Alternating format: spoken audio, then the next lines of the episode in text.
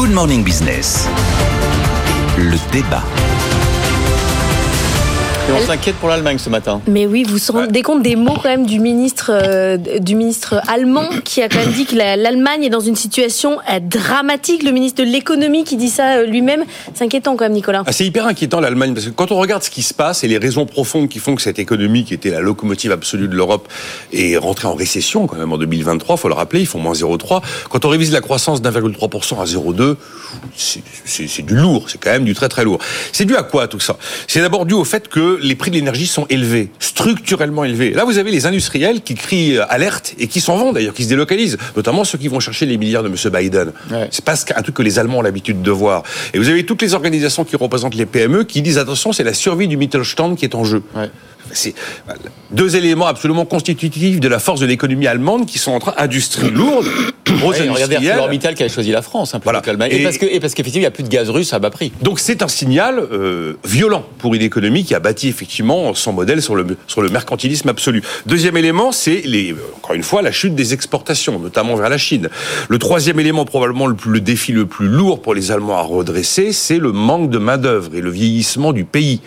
Euh, c'est un vrai. Et puis en fait, fondamentalement, vous vous rendez compte que vous êtes face à un modèle allemand qui n'a pas été imaginé pour s'épanouir dans le protectionnisme. Et c'est quand même la tendance un peu nouvelle qu'on voit apparaître au niveau mondial, c'est celle du protectionnisme. Les pulsions souveraines, eh bien, ça fait mauvais ménage avec le modèle mercantile des Allemands. Alors, on a eu ce rapport là sur l'économie allemande qui, effectivement, a, provoqué les mots de Robert Abeck, vous les avez rappelés, et euh, qui sonne comme une sorte d'appel à renouveler le, le miracle de l'agenda 2010 de Gerhard Schröder. Personne ne sait ce qu'on mettrait dans l'agenda 2030 ou 2025 actuel. Et en plus, vous êtes devant. Alors ça aussi, on n'est pas habitué. On a toujours vanté la, la, la capacité au compromis, au consensus euh, du paysage politique allemand. C'est tout le contraire actuellement. Vous prenez la coalition de pouvoir, vous avez des Verts qui sont dans une espèce de ils considèrent que là, la situation est une espèce de d'accélérateur de leur désir keynésien de voir euh, un soutien à l'investissement vert et à l'industrie verte. Et vous avez en face des libéraux qui, eux, voudraient au contraire accélérer les baisses d'impôts et accélérer aussi la simplification, euh, la lutte contre la bureaucratie. Donc, objectivement, la recette de long terme, Là, je la vois pas. Alors c'est pareil, à court terme, tout le monde dit ah oui, mais vous allez voir, euh, on a un phénomène de recul de l'inflation. C'est vrai, ils sont en dessous de 3, donc il va y avoir un regain de pouvoir d'achat pour les Allemands, et la fameuse demande intérieure va prendre le relais des exportations qui ne vont pas bien.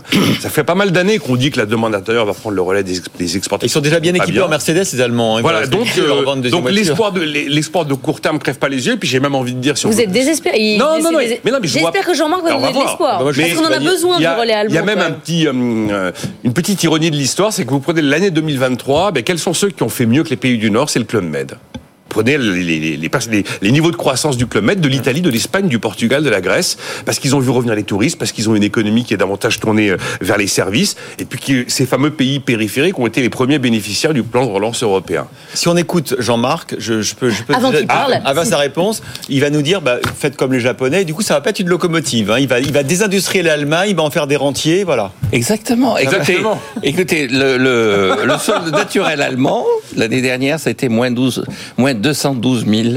C'est-à-dire, il est mort 212 000 Allemands de plus qu'il n'en est né.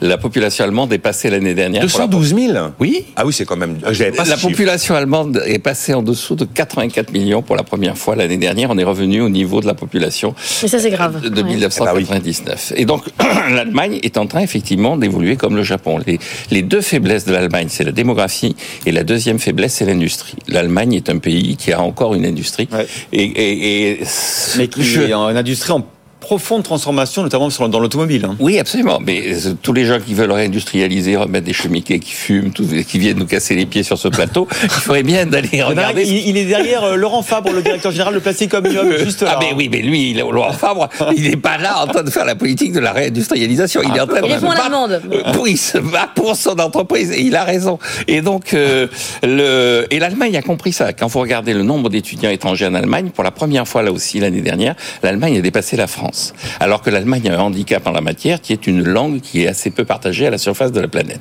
Donc il y a une adaptation de l'économie allemande à sa démographie. L'Allemagne continue à dégager des excédents extérieurs, 4,2% du PIB en excédent extérieur, ce qui lui permet d'ailleurs d'être conforme aux engagements européens puisqu'on doit dégager un excédent au plus de 5%. Donc l'Allemagne dit, écoutez, maintenant on est à 4,2%.